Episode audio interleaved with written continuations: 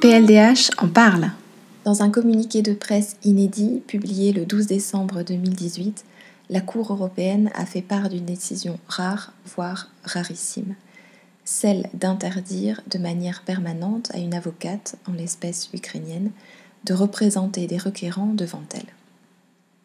Cette décision se fonde sur un article plutôt méconnu du règlement de la Cour, l'article 36.4b, qui dispose que dans des circonstances exceptionnelles et à tout moment de la procédure, le président de la Chambre peut, lorsqu'il considère que les circonstances ou la conduite de l'avocat euh, le justifient, il peut décider que cet avocat ne peut plus représenter ou assister le requérant et que celui-ci doit chercher un autre représentant.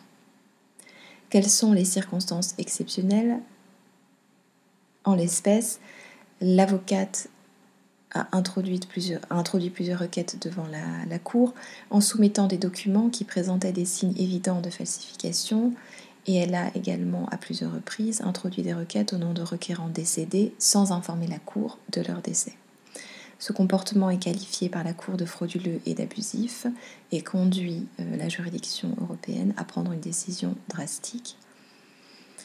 La difficulté de la situation, qui explique certainement aussi euh, l'existence de ce communiqué de presse, est qu'elle avait, cette avocate, introduit pas mal de requêtes, qu'il y a pas mal d'affaires pendantes euh, devant la Cour, certaines communiquées au gouvernement, d'autres pas encore, et que donc il s'agit pour la Cour d'atteindre le maximum de requérants pour les informer de cette décision.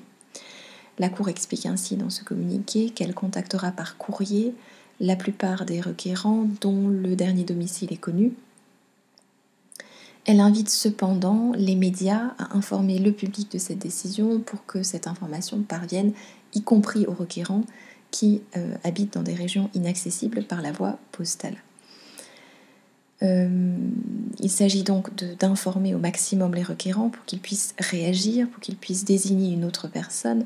Rappelons que si pour l'introduction d'une requête, la représentation par un avocat n'est pas obligatoire, à partir du moment où la requête est communiquée au gouvernement défendeur, le, requérant doit être euh, dûment représenté. Et c'est à ce moment-là que se pose la question euh, de, l'éventuel changement de, de représentant. Par ailleurs, la Cour invite également le gouvernement euh, défendeur euh, à informer le barreau national ukrainien de sa décision et de ses motifs, on l'imagine, pour qu'il puisse éventuellement euh, réagir face à d'éventuelles fautes déontologiques commises par cette avocate. Ce communiqué de presse a retenu mon attention cette semaine pour euh, plusieurs raisons. La première, c'est qu'il euh, s'agit d'une communication un peu inédite de, la Cour.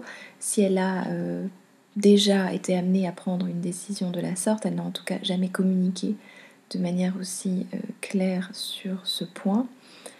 et puis, il s'agit ensuite, c'est le second élément, d'une décision nette puisque euh, il ne s'agit pas seulement pour la Cour d'interdire à cette avocate de représenter un requérant spécifique dans une affaire donnée, mais de lui euh, opposer une interdiction permanente pour toute affaire pendante et future. Euh, donc en termes temporels, la décision de la Cour est extrêmement large. Je rappelle que le droit à un avocat est un droit fondamental reconnu par la Cour dans de nombreux arrêts elle l'a d'ailleurs rappelé dans le récent arrêt de Grande Chambre Beuse contre Belgique publié en novembre 2018. Ce droit fondamental se décline notamment dans le droit à l'avocat de son choix. Le principe du libre choix de l'avocat est donc reconnu au niveau européen comme élément euh, du droit au procès équitable et des droits de la défense. Ce droit n'est cependant pas un droit absolu. La Cour le dit également dans plusieurs arrêts et il peut être euh, l'objet de restrictions. Comme toute restriction à un droit fondamental, celle-ci doit cependant être justifiée par des motifs légitimes et respecter le principe de proportionnalité. En l'espèce, il s'agit d'une restriction totale et permanente.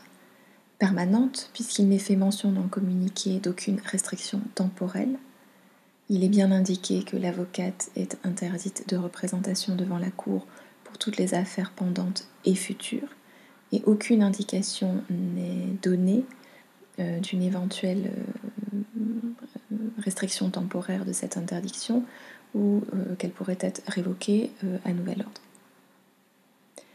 Par ailleurs, il s'agit d'une interdiction totale qui ne concerne donc pas uniquement les affaires que l'avocate pourrait être amenée à porter ou à porter contre l'Ukraine, mais également contre n'importe quel autre État parti à la Convention, puisque un avocat n'est pas tenu, n'est pas limité dans le champ des requêtes et peut tout à fait déposer une requête contre un État euh, qui n'est pas le sien ou euh,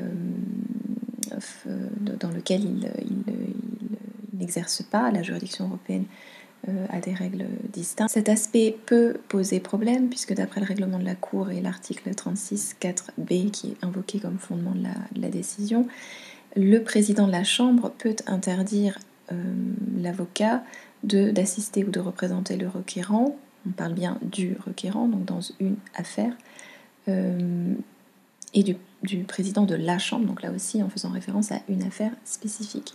Or, la décision qui nous est communiquée dans ce, dans ce, communiqué de presse euh, fait état d'une décision beaucoup plus générale.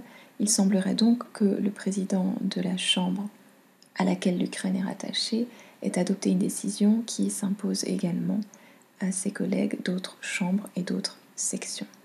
Il ne serait donc pas étonnant que l'interprétation de cet article, jusqu'à présent méconnu du règlement de la Cour, fasse l'objet d'une popularité accrue dans les semaines à venir.